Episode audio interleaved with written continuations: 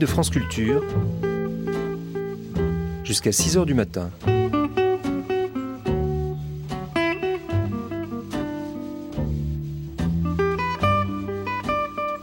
France Culture, la nuit, une mémoire radiophonique. Continent Science par Stéphane Delis-Georges, Étrangeté du monde quantique. Une émission diffusée en 2001 avec la participation de Alain Aspect. La théorie quantique est une des grandes théories physiques qui permet de comprendre le monde. C'est elle qui explique et permet de construire un objet aussi courant pour nous aujourd'hui qu'un transistor. Pourtant, tous les principes qui la dirigent nous apparaissent étranges, contraires à notre sens commun.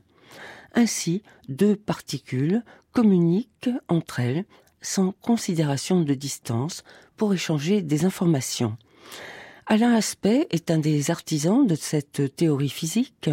Il a obtenu le premier ce que l'on appelle un condensat de Bose-Einstein. Il a réussi à vérifier un phénomène prédit par Albert Einstein en 1925.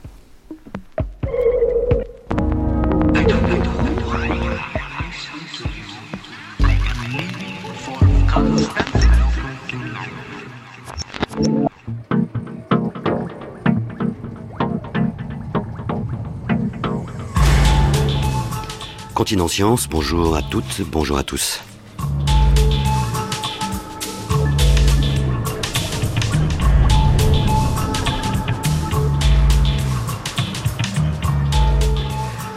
Pour comprendre le monde qui nous entoure, le monde dans lequel nous sommes, le monde physique en tout cas, nous disposons de deux théories, la relativité et la théorie quantique.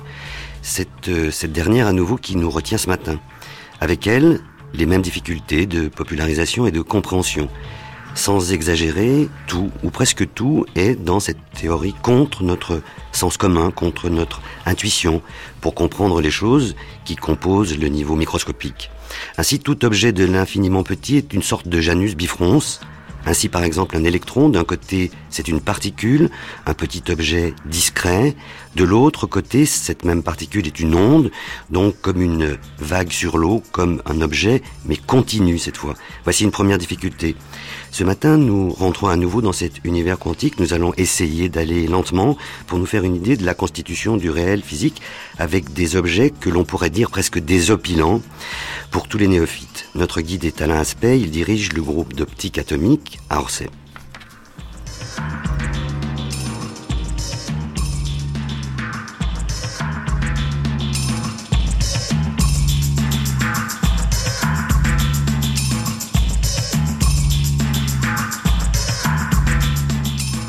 Bonjour Alain Aspect.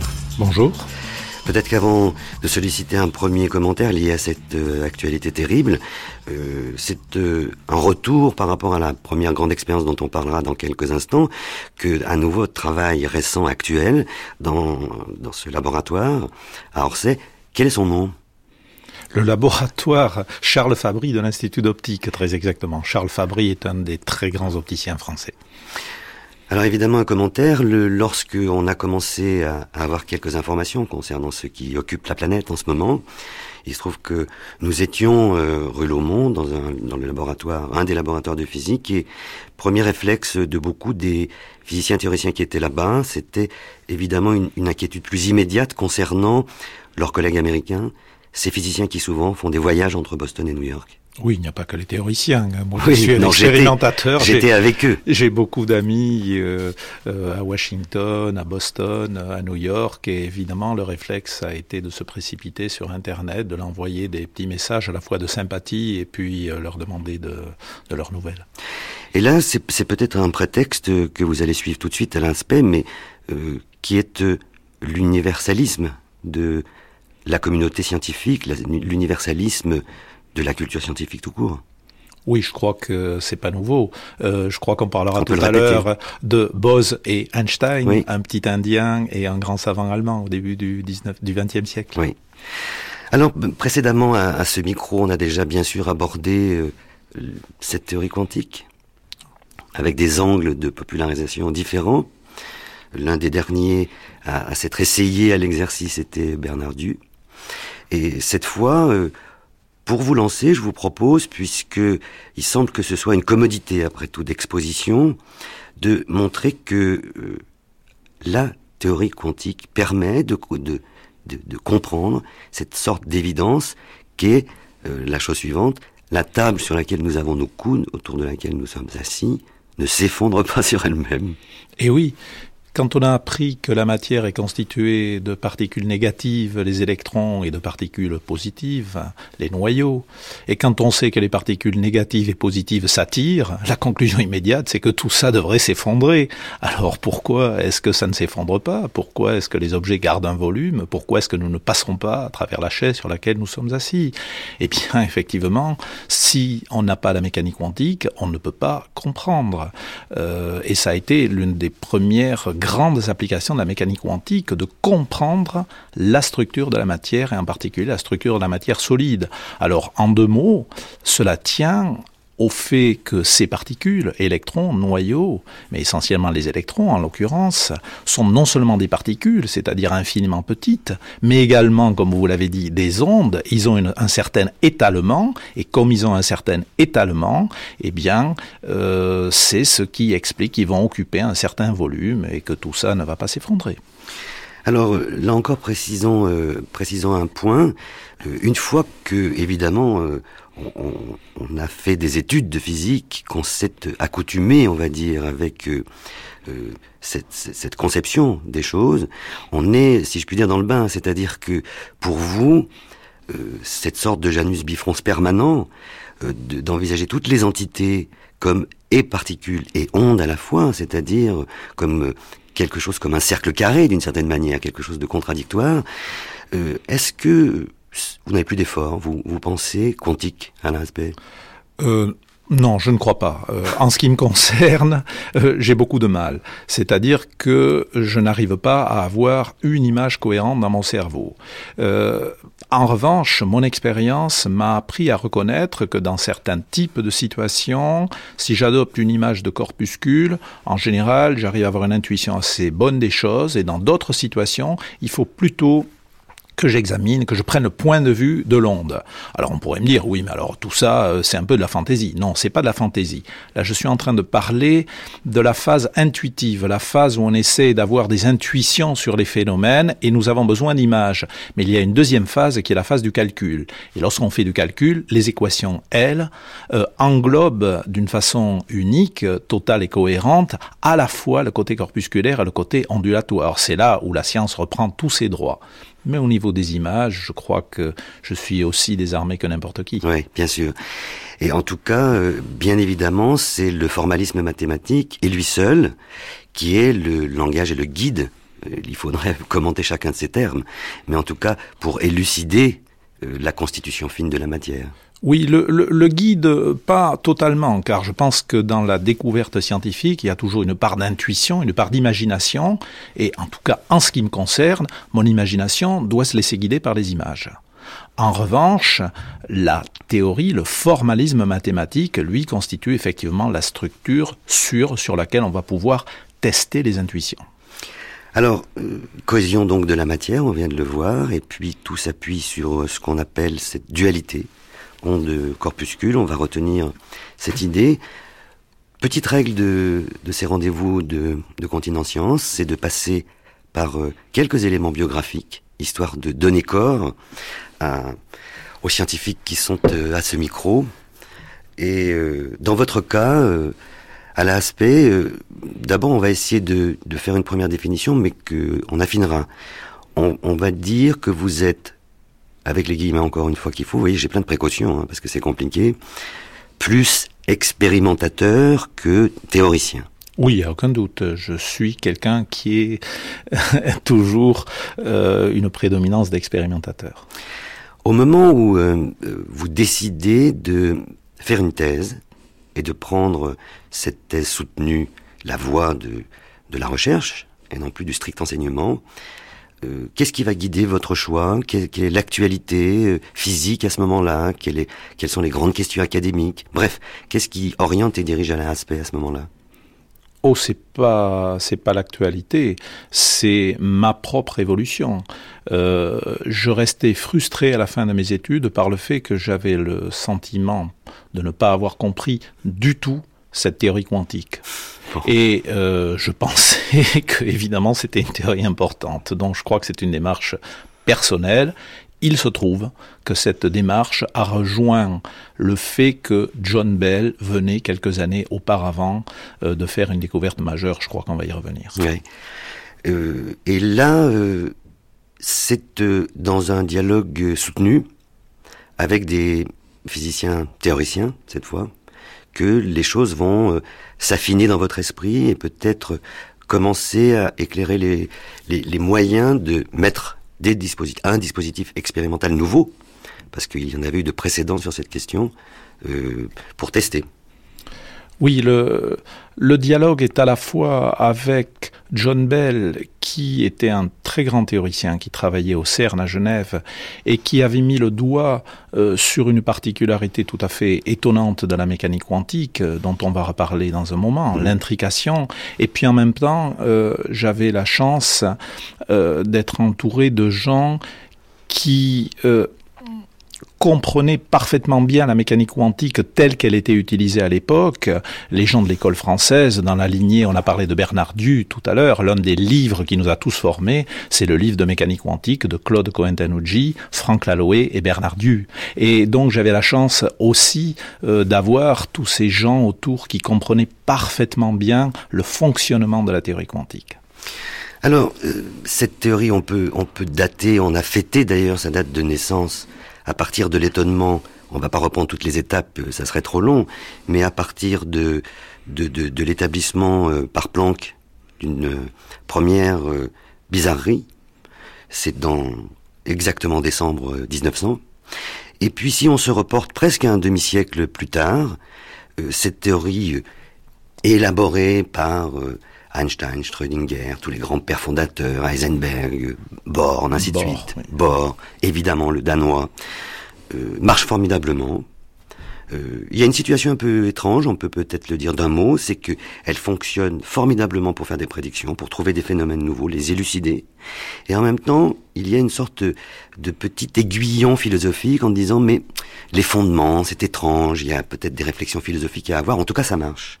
Et si on se reporte aux années 40, ça marche tellement bien que ça va commencer, vous dites ce terme, vous utilisez ce terme, euh, on va avoir en main la possibilité de prédire des objets invraisemblablement nouveaux qui ont un destin considérable dans notre société.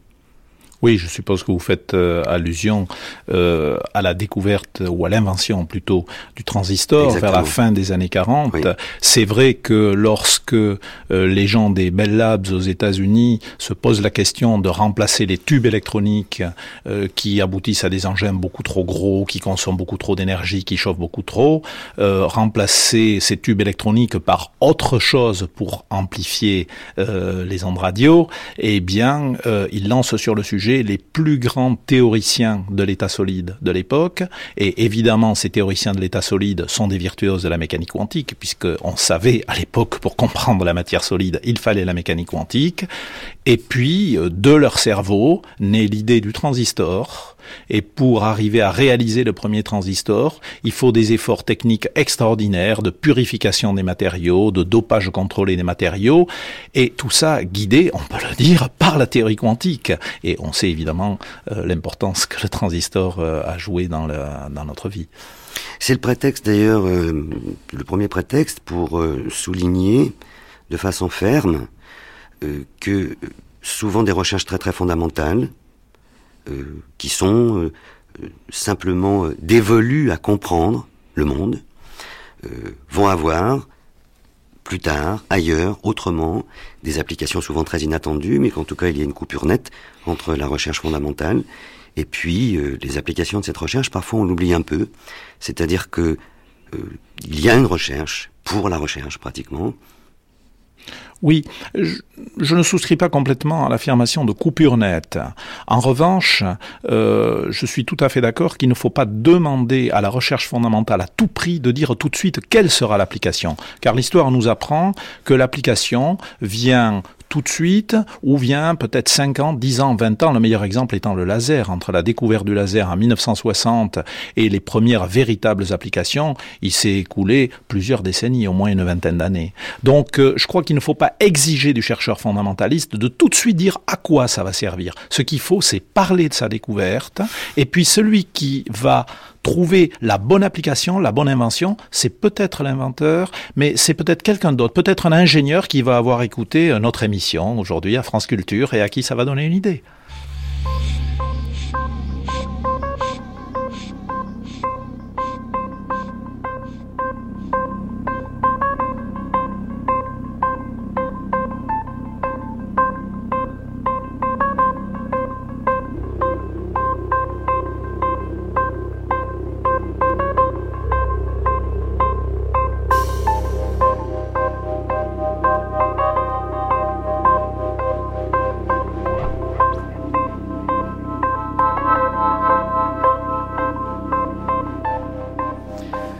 L'aspect euh, retour à John Bell, donc pour mettre en perspective euh, ces premières expériences qui d'ailleurs vous ont rendu euh, célèbre dans la communauté des physiciens.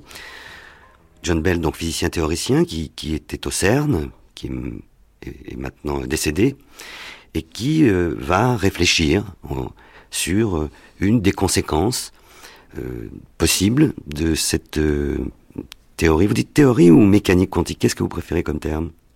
J'ai remarqué que vous dites mécanique quantique. Oui, je pense que euh, mécanique quantique, c'est bien sûr une théorie, mais c'est une théorie qui est tellement prise sur le monde que je pense qu'en disant mécanique quantique, euh, on insiste sur le fait que c'est vraiment une théorie à l'œuvre tout le temps. Oui, la bonne mécanique. Alors, John Bell euh, se place dans la lignée d'un autre article où on voit à nouveau apparaître le nom presque incontournable pour le siècle passé d'Einstein. Oui, comme vous l'avez dit, euh, après les années 40 ou les années 50, la mécanique quantique a tellement de succès que pratiquement euh, les gens oublient même les interrogations sur les concepts. Elle marche et du coup on oublie qu'il y a quelques problèmes conceptuels, à l'exception d'Einstein. Einstein a soulevé euh, de nombreuses questions sur les concepts de base sous-jacents à la mécanique quantique. Et parmi les diverses questions qui ont été soulevées, il y avait d'abord la dualité onde-corpuscule, mais il y en a une deuxième qui a été soulevée dans un article de 1935, écrit avec les collaborateurs euh, Podolsky et Rosen. C'est le fameux article Einstein-Podolsky-Rosen de 1935. Abrégé en EPR, argument Abrégé EPR. en argument EPR, problème EPR. Et là, Einstein a découvert une prédiction absolument incroyable de la mécanique quantique. C'est que on peut, au sein de ce formalisme, imaginer deux objets qui, même s'ils sont très éloignés l'un de l'autre, constituent un tout absolument indissociable. On dit aujourd'hui qu'on a affaire à des objets intriqués ou enchevêtrés. Et ceci est resté un peu inaperçu, de temps en temps on en parle, mais euh, comme ça plus autour d'un verre que dans les laboratoires. Et John Bell va reprendre le flambeau en 1965 et se reposer la question de qu'est-ce qu'il y a de fondamentalement bouleversant dans cette notion d'intrication. En quoi ça s'oppose d'une façon radicale à toutes les images qu'on peut avoir du monde. Et il va aller bien au-delà de ce qu'avait euh, discuté Einstein, car Einstein, de cette discussion, en tirait la conclusion que peut-être que l'interprétation de Copenhague était exagérée euh, dans sa façon d'aborder les concepts de la mécanique quantique, mais c'était une question de vision du monde qui n'avait pas de conséquences pratiques. Et John Bell va découvrir que si on prend au sérieux l'argumentation d'Einstein, alors on aboutit à des prévisions pratiques, numériques, différente de ce que prévoit la théorie quantique habituelle.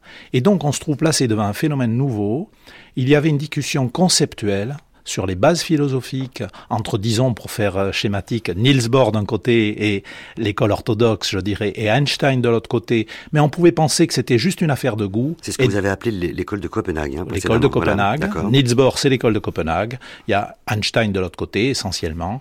Et d'un seul coup, John Bell démontre que c'est non seulement une affaire de discussion, mais qu'à la limite, si on est capable de faire une expérience suffisamment précise et suffisamment subtile, on va pouvoir savoir qui a raison. Oui. évidemment, c'est là où vous lancez, à la suite de donc d'autres, j'abrège, une, un dispositif expérimental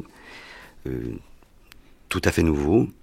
Vous allez dire évidemment les conclusions que, que, que l'on sait. Petite question, puisque nous avons visité à l'époque ce, premier dispositif à Orsay qui était d'ailleurs d'une grande beauté. C'était la, une utilisation extrêmement fine des lasers. Euh, vous avez bénéficié en particulier de, la qualité des lasers pour euh, monter cette expérience à l'aspect. Oh, j'ai bénéficié de, de, tous les progrès euh, techniques. Euh, la recherche fondamentale, expérimentale, se nourrit constamment des derniers progrès techniques. J'avais non seulement les lasers les plus récents qui existaient, mais j'avais aussi des systèmes de comptage de photons les plus extraordinaires que j'étais allé emprunter à mes voisins du commissariat à l'énergie atomique à Saclay, qui maîtrisaient parfaitement cette technique. J'étais allé voir les meilleurs spécialistes français des modulateurs acousto-optiques pour construire des, des, des commutateur. Je veux dire, j'ai bénéficié des derniers développements techniques. Alors, quelle était la question posée à la nature? La question posée, c'était je suis capable de fabriquer une paire de photons intriqués, de les envoyer dans des directions différentes, et lorsqu'ils sont éloignés de 10 mètres, ils sont vraiment séparés, on peut les détecter d'un côté et les détecter de l'autre, on est sûr qu'ils sont séparés, et pourtant la mécanique quantique me dit que j'ai été capable de les fabriquer dans un état très particulier où on ne peut pas attribuer des propriétés particulières à l'un et à l'autre. La seule chose que l'on peut faire, c'est attribuer une propriété globale à la paire, ce qui veut dire la chose suivante. En mécanique quantique, lorsque je fais une mesure, c'est seulement au moment de la mesure que la propriété de l'objet apparaît. Mais si ma paire constitue un tout inséparable, si je fais la mesure d'un côté et que je fais apparaître cette propriété d'un côté, alors l'autre photon, aussi éloigné soit-il, adopte la même propriété. C'est la non-localité, euh, c'est contraire à toute l'intuition que l'on peut avoir. Alors l'expérience que nous avons faite dans les années 70 euh, au début des années 80 avec mes collègues Philippe Grangier, Jean Dalibard, Gérard Roger, euh, utiliser des photons séparés d'une dizaine de mètres, 13 mètres très exactement. Tout récemment, vers la fin des années 90, euh, il y a eu des expériences à Innsbruck et à Genève où on a pu répéter les mêmes expériences avec des photons séparés de 400 mètres à Innsbruck, de quelques dizaines de kilomètres à Genève. Et il faut se rendre à l'évidence, oui, comme le prédit la mécanique quantique, une paire de photons intriqués ou enchevêtrés se comporte comme un objet unique, global. On ne peut pas, même par la pensée, séparer les propriétés de l'un des propriétés de l'autre. Alors on se, évidemment, la question immédiatement naïve qu'on se pose devant cette étrangeté, c'est euh, quelle relation entretiennent ces, deux photons qui ont été dans cet état particulier d'intrication, puisque la mesure sur l'un, j'ai toujours peur de, dire, va engager la, caractéristique, la caractéristique et la mesure sur l'autre. C'est la seule façon dont on puisse le dire avec les mots. Oui. Euh, sinon, euh, je sais le dire d'une façon parfaitement claire avec des équations. Bien sûr. Seulement, bien sûr. il faudrait d'abord avoir suivi un cours sérieux de mécanique quantique. oui, c'est, il faut voir que les équations de la mécanique quantique se développent dans un espace qui est un espace abstrait et qu'on n'arrive pas à plonger dans l'espace réel, dans l'espace à trois dimensions dans lequel nous vivons. Et donc, euh, autant les équations sont claires dans cet espace abstrait, autant on a beaucoup de difficultés à faire coller dessus les notions dans notre vie de tous les jours. Oui. Alors, euh, bien sûr, cette expérience a eu, euh, on va dire, une grande audience. Euh, et euh, ces, ces, questions de fondement, ces questions un peu, on va dire, qui, qui restaient dans les coins, euh, du fait du succès, comme vous l'avez dit précédemment, euh, n'était donc pas abordé. Vous l'avez fait, vous avez fait un, test, euh, des tests expérimentaux, avec des conditions d'expérience de, excellentes que tout le monde a reconnues. Euh, et puis depuis, d'autres expériences ont été conduites. Dans le cas de la Suisse, le, le, chercheur utilise, je crois, des fibres optiques hein, pour oui, c'est une des, une des caractéristiques remarquables de l'expérience de Nicolas Gisin en Suisse, c'est qu'il a réussi à adapter l'expérience pour engager ces fameux photons intriqués, non seulement dans des fibres optiques, mais dans les fibres optiques commerciales du réseau des télécommunications suisses. Oui. Est-ce que ça a ouvert euh, d'autres recherches, Alain Aspect? Que quel, a été le destin de, de, ce travail fait? Oui, alors ce qui est tout à fait étonnant, c'est que euh, les physiciens ont commencé à se préoccuper de l'intrication et se dire mais cette intrication quantique D'abord, c'est quelque chose d'absolument étonnant et conceptuellement, ça nous a bouleversés. Mais est-ce qu'on peut en faire quelque chose? Et depuis une dizaine d'années, il y a une grande effervescence autour de ce qu'on appelle l'information quantique. On a réalisé que si on arrive à vraiment bien maîtriser cette intrication, alors en principe, on pourrait construire des ordinateurs fantastiquement plus puissants que ceux dont nous disposons parce que le principe physique serait différent. Et puis, une chose qui est un petit peu anecdotique, mais qui est quand même très intéressante, la cryptographie quantique. La cryptographie quantique, pour faire bref, c'est l'art d'échanger des messages sans que l'adversaire puisse savoir de quoi on parle. Donc, code, ce sont des messages secrets. Eh bien, ce qui est extraordinaire dans la cryptographie quantique, c'est que ce sont les lois les plus fondamentales de la nature, les lois de la mécanique quantique, qui garantissent le secret de la communication, qui garantissent qu'aucun espion n'est venu s'immiscer sur la ligne pour euh, écouter le message que l'on veut échanger. Donc, euh, très curieusement, cette recherche très fondamentale, euh, aujourd'hui, je ne dis pas qu'elle a débouché sur des applications, mais elle débouche sur des perspectives d'application. Et encore une fois, il a fallu plus d'une décennie pour que les choses mûrissent et que quelqu'un arrive en disant mais l'intrication pourrait peut-être s'en servir. Eh oui. Dans le cas de cette cryptographie, la chose est même, là encore une fois, tout à fait fascinante parce que il suffit euh, de, de, regarder si le message reçu a euh, connu une quelconque réduction du paquet d'ondes, comme vous dites, ça veut dire qu'il a été lu et on en a la certitude absolue. La lettre a été ouverte. Oui, c'est une façon de voir les choses, mais moi j'aime mieux le présenter de la façon suivante. On a dit tout à l'heure que lorsque les deux photons intriqués sont éloignés, c'est au moment où l'on prend connaissance d'une propriété sur l'un que, dans un certain sens, la propriété est créée sur l'autre. Et c'est là que c'est extraordinaire, c'est-à-dire avant qu'on ait commencé à lire le message, en quelque sorte, il n'existe pas. Et donc comment un espion pourrait-il l'observer? C'est au moment où, comme il est convenu de le dire, Alice d'un côté et Bob de l'autre prennent connaissance que le message apparaît en clair. Jusque-là, il n'existait pas.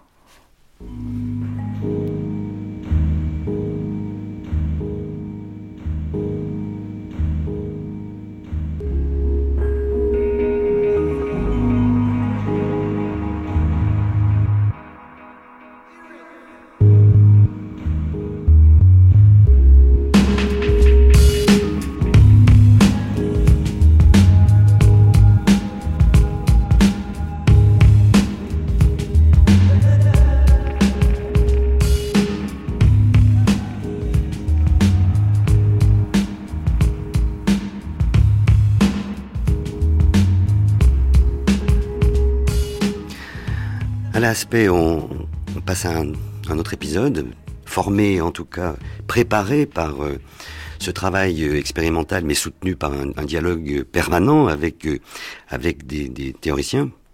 Et je, vais évidemment faire très très vite allusion à Claude Cohen-Tanouji, le prix Nobel français, qui travaille à l'école normale, dans son laboratoire rue Lomont. Vous allez vous lancer dans toute autre chose. Ça va être maintenant une autre voie alors, euh, comment s'organisent les choses? Le, terme, je, vais vous le laisser euh, gloser, c'est de, travailler sur euh, quelque chose qui s'appelle subrecul. Oui, alors c'est un petit peu plus général que ça. en 1984, ayant terminé cette série d'expériences sur les fondements de la mécanique quantique, ayant discuté avec Bernard Due, Franck Laloé et Claude Cohen-Tanouji, il me semblait que, en ce qui me concernait, j'avais fait le tour des problèmes. Non pas que le problème soit réglé dans ma tête, comme je vous l'ai dit, j'ai toujours autant de difficultés à faire des images, mais au moins c'était clair, la mécanique quantique marche même dans ses aspects les plus paradoxaux et les plus extraordinaires, y compris l'intrication quantique. Et à ce moment-là, quelque chose d'extraordinaire se produit. Claude Cohen-Tanouji a l'intuition qu'un champ nouveau va s'ouvrir, qui est le refroidissement d'atomes par laser, c'est-à-dire la possibilité, à l'aide de faisceaux laser, de contrôler le mouvement des atomes, de les ralentir à des vitesses de plus en plus basses. Or, nous savons que agitation égale température. Si je ralentis les atomes, je les refroidis. Et Claude Cohen-Tanucci a l'intuition qu'il y a là un nouveau domaine qui va s'ouvrir, qu'il faut y aller. Il me demande de participer à cette aventure avec euh, deux collègues, euh, Jean Dalibard, encore, qui était, qui avait fait son service militaire dans mon laboratoire pour le test des inégalités de Bell, et puis Christophe Salomon, et puis nous allons nous lancer dans cette aventure, et très rapidement, nous allons de nouveau rencontrer les propriétés quantiques. Pourquoi? Quand on ralentit les atomes, qu'ils sont de plus en plus lents, il arrive un moment où ils sont non seulement des particules, mais ils commencent à devenir des ondes. Et plus ils sont lents, plus le caractère ondulatoire apparaît. Et à un certain moment, eh bien, nous allons imaginer une nouvelle méthode de refroidissement qui s'appelle le refroidissement sous le recul du photon. Ça veut dire quoi? Pour vous donner une idée, si on imagine un atome immobile qui émet ou qui absorbe un seul photon, un photon c'est un grain de lumière, c'est presque rien, il recule un tout petit peu, de presque rien, eh bien on arrive à maîtriser le mouvement à encore mieux que ça, bien qu'on utilise des photons, donc en quelque sorte ça demande un tour de force. Et ce tour de force, encore une fois, il repose sur les propriétés quantiques les plus extraordinaires du monde. Pour faire bref, l'état dans lequel on met l'atome est un état dans lequel l'atome se trouve simultanément à deux endroits éloignés. Par exemple, dans une des expériences les plus spectaculaires que nous avons faites, l'atome, un seul atome, se trouvait simultanément à deux objets séparés, à deux distants, à deux endroits, excusez-moi, séparés de plusieurs centimètres faut s'habituer à cette idée. Là, il faut aller lentement, hein, parce que c'est vraiment. je recommence. Euh, L'atome est simultanément à deux endroits séparés de plusieurs centimètres. Voilà. C'est-à-dire, vous êtes à la fois du côté jardin et du côté court. Euh, euh, bon, faites avec. C'est ainsi que se constitue la matière. Euh, quand on, on, visite ce laboratoire, petit, là encore petit détail pour imager, euh, c'est euh, aux antipodes, par exemple, de la cathédrale expérimentale que peut être le CERN, euh, avec euh, cet gigantesque tunnel qui passe sous le Jura, avec des détecteurs de particules qui sont, ma foi, hauts comme des immeubles de cinq étages. Alors que là, c'est très fin, c'est presque comme de l'horlogerie, c'est je sais peut-être que vous ne le voyez pas comme ça, Alain Aspect, mais oh, quand on visite, euh, par exemple, ces laboratoires à Orsay ou ceux de la rue Laumont, c'est une, voilà, c'est l'image qui peut venir, c'est comme une physique d'horloger. Oui, mais moi ce que je dirais plutôt, c'est une physique à échelle humaine. C'est-à-dire que ces expériences, certes, sont très sophistiquées et très complexes, dont vous voyez plusieurs personnes autour, parce qu'il y a de nombreux appareils à maîtriser simultanément, mais chaque personne qui est autour de la table connaît la totalité de l'expérience de A à Z et pourrait mener l'expérience tout seul. Et euh, c'est ce que j'aime bien dans le genre de physique que nous faisons. Elle est très sophistiquée, mais elle reste à échelle humaine. Ce laser qui euh, va donc être l'un des instruments pour euh, refroidir ces atomes, vous pouvez donner, euh, là encore par complément, ces, caractéristiques? Ah bien, la lumière laser, dont le laser a été inventé en 1960, ce qui caractérise la lumière laser par rapport à la lumière dans laquelle nous baignons habituellement, c'est que la lumière émise par une source ordinaire, qu'on parle d'une lampe à incandescence ou du soleil, cette lumière est dite incohérente. Qu'est-ce que ça veut dire? Ça veut dire qu'elle est formée de photons, de particules, qui sont émises dans toutes les directions possibles, euh, qui ont toutes les couleurs possibles. C'est pour ça que la lumière du jour est blanche, c'est parce qu'en fait il y a toutes les couleurs à l'intérieur, comme on le sait bien. Donc ces photons n'ont rien à voir les uns avec les autres, ils sont incohérents. Le laser, qu'est-ce que c'est? C'est la possibilité à un certain moment de dompter, de discipliner tous les photons pour les forcer à avoir tous la même couleur, la même direction de propagation, la même polarisation, la même phase, disent les physiciens. Et c'est pourquoi, lorsque vous voyez un faisceau laser, il a une couleur bien définie, mais il apparaît aussi comme un faisceau très fin. Pourquoi? Ils vont tous dans la même direction. Donc, le laser, la lumière laser, c'est une lumière constituée de photons indiscernables. On les a tous mis dans le même état. Alors, il faut un peu précipiter les, événements. Donc, on, maintenant, on va à nouveau euh, citer Einstein, mais cette fois avec euh, un physicien d'origine indienne. Vous en avez dit un mot tout à l'heure, dont le prénom exact est Dranat Bose. Oui, j'essaierai pas de le répéter. je, me suis un petit peu entraîné.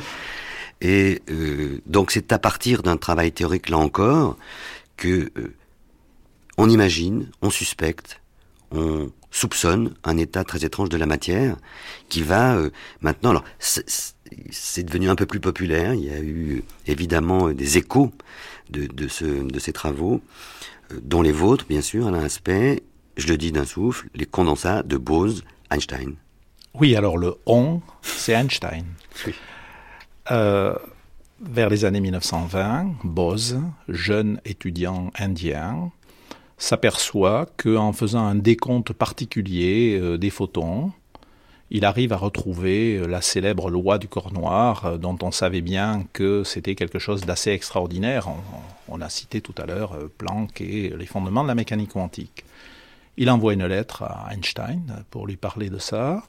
Et Einstein immédiatement comprend euh, l'importance de cette découverte pour le corps noir, traduit l'article, le fait publier euh, sous le nom de Bose. Mais Einstein, avec euh, cet esprit de généralisation qui le caractérise, immédiatement se dit mais est-ce que la même propriété ne pourrait pas exister pour la matière? Est-ce que, par hasard, euh, lorsque mes particules sont décrites par des ondes, est-ce que je ne peux pas avoir un phénomène analogue? Et Einstein commence à réfléchir à ce qui se passe, et il arrive à la conclusion suivante. Lorsque des atomes sont de plus en plus froids, on doit les décrire par des ondes, et les paquets d'ondes qui les décrivent sont de plus en plus larges, et il arrive un moment où ces paquets d'ondes vont se chevaucher, en quelque sorte. Et à ce moment-là, ces diverses ondes vont peut-être pouvoir se synchroniser, c'est une façon un peu rapide de dire les choses, et si elles se synchronisent, toutes ces particules vont tomber dans le même état, elles vont donc avoir exactement les mêmes propriétés. Au moment où elles tombent dans cet état, Einstein dit qu'il va y avoir une condensation. Il ajoute aussitôt, tout ça est très amusant, je me demande bien euh, quelle application pratique il y aura de ces concepts. Quelques décennies plus tard, on a le soupçon que l'hélium superfluide, une propriété extraordinaire de l'hélium qui est la superfluidité, et peut-être un exemple de condensation de Bose-Einstein. On peut dire d'un mot d'ailleurs, puisque ce corps, l'hélium, quand on le refroidit, euh, gagne donc euh, cet état de superfluidité, voilà. de, fluence sans être arrêté, toujours en mouvement. Voilà. Mais euh, il faut comprendre que cette branche de la physique est extraordinairement compliquée parce que de notre côté, l'hélium c'est un liquide et dans les liquides, les atomes sont en contact les uns des autres. Il y a des tas d'interactions qui, viennent, euh, je dirais, euh, perturber le phénomène et dont c'est une physique extrêmement complexe. il y a quelques décennies de travail sur l'hélium. On est convaincu que la condensation de Bose-Einstein joue un rôle là-dedans, mais il n'y a pas que la condensation de Bose-Einstein, de, de nombreux autres phénomènes entrent en jeu. Et puis, nous arrivons aux années 90. Le refroidissement d'atomes par laser a connu les succès que l'on sait. On a atteint des températures extraordinairement basses. Et on peut se poser la question, est-ce que la condensation de Bose-Einstein va pouvoir être observée avec d'autres atomes que l'hélium? La réponse est apportée par des collègues américains en 1995. La réponse est oui. Et quelle est la révolution apportée par, les, nouvelles méthodes de refroidissement? C'est qu'on va pouvoir faire des condensats de Bose-Einstein dilués. C'est-à-dire qu'à la différence de l'hélium, où les atomes en quelque sorte sont au contact les uns des autres dans l'hélium liquide, eh bien avec ces gaz ultra froids que l'on sait produire par le refroidissement d'atomes par laser, et puis par une autre méthode qui s'appelle le refroidissement évaporatif, les atomes restent très loin les uns des autres. Ils n'ont donc aucune interaction au sens ordinaire des interactions. Mais néanmoins, au moment où ils sont tellement froids que les paquets d'ondes commencent à se chevaucher, alors la condensation se produit. Et nous avons là maintenant ce phénomène quantique extraordinaire dans toute sa pureté, puisqu'il n'est pas masqué par les interactions ordinaires qui existent dans les liquides. Vous pouvez donner une indication d'ailleurs de la température considérée, puisque vous dites qu'on gagne, euh, en tout cas qu'on a obtenu des températures extrêmement Oui, alors nous parlons de nanokelvin. Un nanokelvin, c'est un milliardième de degré. Ça veut dire que nous sommes à un milliardième de degré du zéro absolu. Alors vous pourriez me dire... Indication du zéro absolu en centigrade moins 273 et des broutilles. Mais vous pourriez me dire finalement un millième, un millionième, un milliardième de degré du zéro absolu, tout ça c'est bien proche du zéro absolu. C'est pas la même chose? La réponse est non, ce n'est pas la même chose. Chaque fois que je divise la température par un facteur 10, c'est un gain énorme. Quand je passe de la température ambiante à la température de l'azote liquide, j'ai divisé d'un facteur 10, mais quand je passe d'un millionième à un dix millionième de degré du zéro absolu, j'ai gagné le même facteur 10 et j'ai les mêmes changements de propriétés physiques. Alain Spey, pour faire euh, image là encore, puisque euh, il y a plusieurs éléments, plusieurs euh, types d'atomes qui ont été utilisés, du sodium au rubidium. donc c'est un, un condensat, c'est un, une sorte de petit, de petit nuage de gaz. Exactement. Confiné d'ailleurs avec, euh, quand on regarde les schémas, on voit qu'il y a un confinement qui vient de bobines magnétiques. Oui, c'est pas un confinement matériel, ce ne sont pas des parois, c'est des champs magnétiques qui permettent de tenir les atomes en lévitation. Quelle on a donc, on a dans ce nuage avec ces atomes qui sont à la fois très loin les uns des autres, très loin à l'échelle de la taille de l'atome, je veux dire des distances de l'ordre de 1 micron. Et un micron, c'est mille fois plus grand, dix mille fois plus grand que la taille de l'atome. Et ils ont beau être très loin, leurs fonctions d'onde, leurs états quantiques sont rigoureusement synchronisés. Il faut combien de temps, euh, puisque vos, vos, premiers résultats expérimentaux qui ont donc été publiés dans un grand journal à référer, puisqu'il euh, s'agit euh, d'un journal anglo-saxon, d'un seul coup j'ai un doute, s'agit-il de, je crois que c'est Science, n'est-ce pas? Les résultats les plus récents sur la condensation de l'hélium métastable, c'est dans Science. Voilà. quel est le, le, temps nécessaire, là encore, pour monter des expériences qui sont comme de l'horlogerie fine? Eh bien, euh, ça dépend de l'expérience que vous La avez. Mais euh, quand vous avez une équipe faite de gens qui sont tous très expérimentés, ce qui est le cas de tous mes collègues d'Orsay, Chris Westbrook avait travaillé aux États-Unis, Philippe Bouillet a fait son postdoc aux États-Unis. Nous sommes une équipe de gens très expérimentés. Oh, il faut au moins trois ans. Il faut trois ans. Et euh, là encore. Euh, c'est une voie ouverte dont vous voyez les perspectives, c'est-à-dire qu'on va avoir de plus en plus d'expériences concernant euh, cette, ces types de, de condensats de Bose-Einstein? Ah ben, pour l'instant, on est dans la phase d'excitation euh, de la découverte. L'intérêt de cette discipline, un des intérêts de cette discipline, c'est qu'elle est à la frontière entre la matière condensée, les gens qui pendant des décennies ont étudié l'hélium superfluide, et puis les gens comme nous qui venons de la physique atomique des états dilués, des vapeurs atomiques, des gaz atomiques, et puis euh, nous apprenons à parler les uns avec les autres. Nous avons des conférences dans lesquelles les deux communautés arrivent. Donc euh, comme toujours aux interfaces, il se passe des choses intéressantes. Donc il n'y a aucun doute que euh, cette dimension des choses va donner lieu à, a déjà donné lieu et va continuer à donner lieu à des tas de développements intéressants. Euh, en ce qui me concerne, ma formation est quand même essentiellement d'optique au départ, et ce que j'aime bien faire, c'est l'analogie euh, avec l'optique, et donc l'analogie avec la découverte du laser en optique.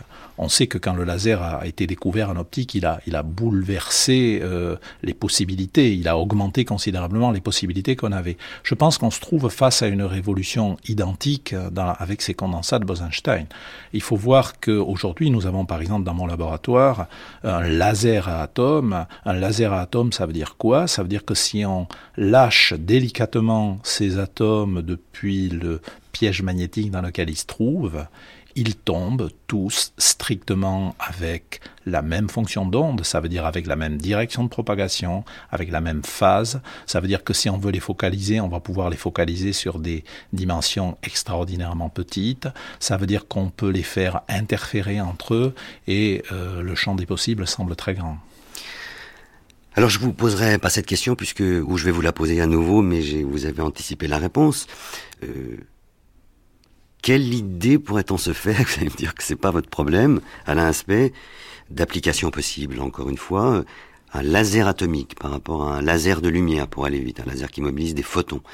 Euh, Qu'est-ce qu'on peut imaginer? Vous savez, euh, quand on est mobilisé par la découverte fondamentale, on manque on peut manquer d'imagination pour les applications, parce qu'on est tellement obsédé par ces propriétés formidables qui nous enthousiasment, qui nous excitent, que moi personnellement, je manque un peu euh, d'imagination pour les applications, dont les seules auxquelles je peux penser, c'est par analogie avec le laser. Une application remarquable du laser à photons, c'est le fait qu'on peut le focaliser sur des dimensions très petites, ce qui en particulier euh, est à la base euh, du lecteur de compact disque. C'est parce qu'on peut lire des informations toutes petites que le lecteur de compact disque qui est lu par un laser est si efficace. Alors donc j'ai déjà suggéré une possibilité d'application dans cette veine. On pourrait éventuellement focaliser les pinceaux d'atomes sur des dimensions extrêmement petites et ça peut se révéler être un outil euh, pour la réalisation des transistors les plus petits du monde. Mais honnêtement, euh, je pense que s'il y a des applications vraiment importantes, on les a pas encore imaginées. C'est pas nécessairement nous les chercheurs, les physiciens qui travaillent là-dessus qui auront l'idée. Par contre, encore une fois, il est important qu'on parle de ces découvertes, car quelqu'un qui n'a pas participé lui-même à ces découvertes peut avoir la bonne idée pour la bonne application. Peut en faire son pain, son aliment ensuite. Évidemment, donc. Euh, après tout, encore une fois, la popularisation, euh, même hasardeuse et difficile comme celle que nous faisons pour ces objets complexes et étranges, n'est pas inutile. Alain Aspect, il y a une chose, euh, on, a vu que pour, repasser très vite euh, les éléments, euh, on a d'abord vu que cette théorie quantique expliquait la cohésion de la matière, hein, c'était la première idée. Ensuite, on arrivait à cette chose euh, singulière, c'était cette intrication bizarroïde. Et alors maintenant, on, parle d'une chose, là encore très très étrange, s'appelle la décohérence un petit mot là-dessus. On peut, je peux peut-être dire une chose en préalable, c'est que on, est un peu, euh, pour aller vite, schizophrène, d'une certaine manière, puisque il y a cette vision très étrange du, de l'univers microscopique décrit par tous ces objets dont on vient de parler, et puis cet univers macroscopique où par exemple la physique classique fonctionne très bien, où on y retrouve ces petits à l'ordinaire. Oui, exactement. Hein euh, ce que vous voulez dire, c'est que, par exemple, j'ai dit tout à l'heure qu'on pouvait avoir un atome euh, simultanément présent en deux endroits. Euh, par contre, on ne voit pas de Stéphane Delis-Georges simultanément présent à France Culture et puis Dans, et aux Bahamas. alors pourquoi? Eh bien, on a des soupçons. c'est le fait que les objets quantiques, euh, lorsqu'ils interagissent avec le monde extérieur, sont soumis à de très nombreuses perturbations, et ces perturbations vont progressivement leur faire perdre ces caractères assez extraordinaires de possibilités de délocalisation et d'intrication. Et donc, euh, on se dit que plus un objet est gros, plus il a de possibilités d'interagir avec le monde extérieur, et dont cette décohérence qui fait que les propriétés quantiques euh, disparaissent, cette décohérence va être à l'œuvre d'autant plus facilement que l'objet est plus gros, et donc c'est pour ça qu'à l'échelle macroscopique, on n'aurait pas de manifestation directe de ces effets. Je rappelle qu'on a des manifestations indirectes par la cohésion de la matière, mais en tout cas, on ne voit pas un Stéphane de Ligorge délocalisé. Alors ce que je viens de dire est très séduisant, mais c'est plus un programme qu'une euh, recherche achevée. C'est-à-dire qu'aujourd'hui, quand on cherche à savoir dans le détail, mais comment ça marche la décohérence, eh bien, de très très nombreuses questions restent ouvertes et il y a des, des recherches très actives sur le sujet. Moi, je ne suis pas particulièrement impliqué dedans, mais par exemple, l'un des leaders mondiaux là-dedans est le groupe de Serge Haroche et Jean-Michel Raymond à l'École normale supérieure. Et je dois dire que comprendre comment ces cohérences quantiques, comprendre comment ces intrications quantiques disparaissent lorsque les objets sont de plus en plus gros et lorsque les objets interagissent avec le monde extérieur, euh, c'est vraiment un des grands chantiers de la physique actuelle. Et vous le caractériseriez comment, d'une façon générale, sans anticiper évidemment sur les résultats que l'on n'a pas, mais euh, une, sorte, euh, en tout cas on a, on a presque cette idée immédiate, de résolution pour partie de l'énigme ah, je crois qu'aujourd'hui, elle n'est pas vraiment résolue. Oui. Nous avons, si on avait une réponse. Nous avons une intuition de la piste, mais je ne pense pas qu'on puisse dire que c'est résolu aujourd'hui.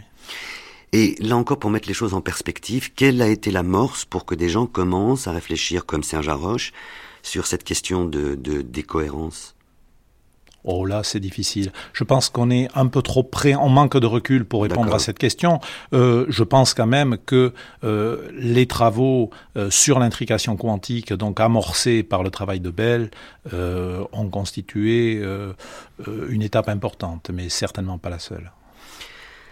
Qu'est-ce qui, euh, qu'est-ce qui vous dirige, à l'aspect dans cette, euh, cette sorte de, par exemple, de minutie soutenue euh, avec laquelle vous avez conduit toutes vos expériences c'est, très difficile de faire réaliser, sauf si on voit un petit peu, et là encore, la chose est, est visible mais presque muette.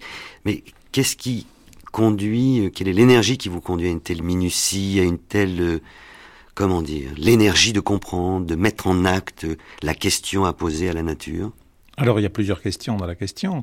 La minutie, bah, la minutie, comme je l'ai expliqué, elle est nécessaire. Les propriétés que nous cherchons à observer sont des propriétés très subtiles. Pour les observer, il faut absolument maîtriser tous les paramètres de l'expérience. Sinon, il va y avoir la décohérence. Tout ça va disparaître. On ne va rien voir. Alors maintenant, euh, pourquoi a-t-on envie de faire ça? Bah, C'est la curiosité tous les étudiants qui viennent aujourd'hui dans mon laboratoire pour entreprendre une thèse sur ce sujet, c'est parce qu'ils sont curieux. Ils sont quelque part dans le même état que celui où j'étais il y a 30 ans. Euh, ils se disent c'est bien joli, on m'a enseigné la mécanique quantique, mais est-ce que j'ai vraiment compris ça? Et j'ai bien envie de me frotter à la matière, de voir cette mécanique quantique à l'œuvre dans de véritables expériences. Et là, il n'y a pas le choix. Il faut faire des expériences minutieuses, difficiles, délicates, parce que il est difficile de pénétrer dans ce monde. Alain Spey, vous êtes euh, bien évidemment un promoteur permanent de cette discipline qui, de votre point de vue, apparaît comme étant la plus belle, euh, qui est la physique. Euh, est-ce que vous êtes inquiet de voir euh, une sorte de désaffection qui euh, frappe d'ailleurs l'ensemble de, des pays développés vis-à-vis des études scientifiques et des études de physique en particulier? Ça frappe l'Allemagne, ça frappe l'Angleterre, ça frappe, ça commence à frapper la France. Vous interprétez ça comment et, est-ce que ça peut faire naître une inquiétude chez vous? Là, vous me faites tout à fait sortir de mon cadre de, de compétences. Mais, oui, non, c'est votre sentiment d'homme. Mais en tant qu'homme et citoyen, j'ai le droit de réfléchir à ça aussi. D'abord, je, je me garderais bien de particulariser la physique. Euh, je dirais l'ensemble des sciences. Je crois qu'effectivement, oui. il y a une désaffection vers l'ensemble des sciences. Alors, je crois qu'il y a des phénomènes conjoncturels d'abord, c'est-à-dire que euh, il y a eu cette attraction pour le business, euh, peut-être parce que les salaires ils sont plus élevés tout simplement. Mmh. Je pense que ceci est un facteur euh, qui n'est pas complètement négligeable. Moi, ce qui m'inquiète vraiment, euh, c'est, me semble-t-il, un certain rejet du rationalisme au sens où on essaye de se comporter raisonnablement face aux problèmes qui sont en face de nous. C'est ça qui m'inquiète le plus. Je veux dire que euh, vis-à-vis -vis de la question de l'énergie nucléaire, par exemple, il me semble qu'on ne peut pas réagir uniquement de façon émotive. Il faut aussi regarder les nombres qui sont là. Euh, quelle quantité euh, de CO2 rejette-t-on dans l'atmosphère avec des centrales habituelles à charbon et à gaz euh, et à pétrole? Le nucléaire, lui, ne rejette pas de CO2, dont ne participe pas à l'effet de serre. Mais Il faut pose se poser, un problème avec ses déchets. Et pose un problème avec ses déchets. Il faut se poser rationnellement la question quels sont les risques comparés de l'un et de l'autre. Et ce qui m'inquiète beaucoup, c'est le fait qu'on répond de moins en moins de façon rationnelle à ces problèmes, et me semble-t-il de plus en plus de façon émotive. Oui. Merci Alain Aspect.